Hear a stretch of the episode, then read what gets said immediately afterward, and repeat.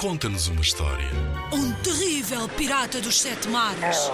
Monstros verdes e pegajosos. Skates, almôndegas saltitantes. Ora, podes inventar uma história também. Uma história passada no banho. Uma história de como é tão difícil acordar de manhã cedo. Conta-nos uma história. Inspira-te nos trabalhos de meninos que participaram noutros anos. Vamos lá ouvir.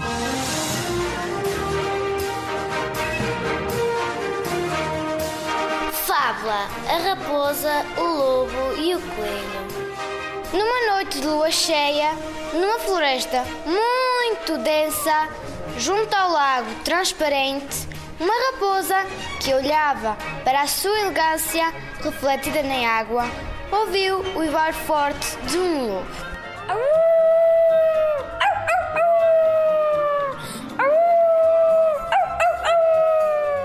Então, assustada, mas curiosa, decidiu ir ter com ele.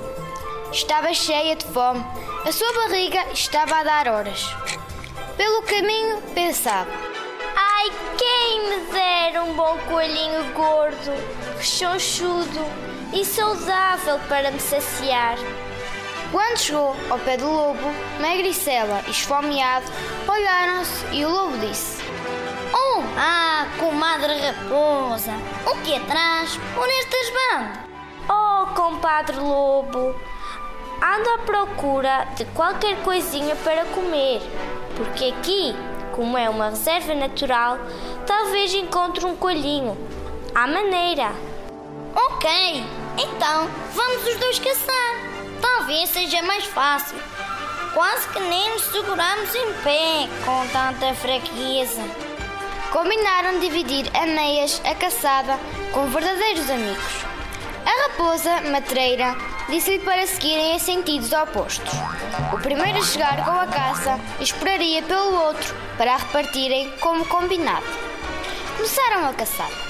A matreira da raposa, ao ver o lobo bem distante, voltou para trás, escondendo-se no caminho do lobo. Vigiava-o. O lobo, depois de muito farejar, encontrou um coelho, gordinho e ar simpático. Boa noite, Sr. Lobo. Que elegância! Qual é o seu segredo? Vai ao ginásio ou faz dieta? O meu ginásio é caçar coelhos, principalmente os gordinhos, como tu. Dito isto, desata a correr atrás do coelho saltarico e aos zigue-zagues. A raposa, ao ver os dois aproximarem-se, deitou-se no meio do caminho a gritar: Socorro! Ajudem! Porque eu vou morrer! Ai! Ai! Ai! Aflito, o coelho ingênuo, ao tentar ajudá-la, foi apanhado pelo lobo.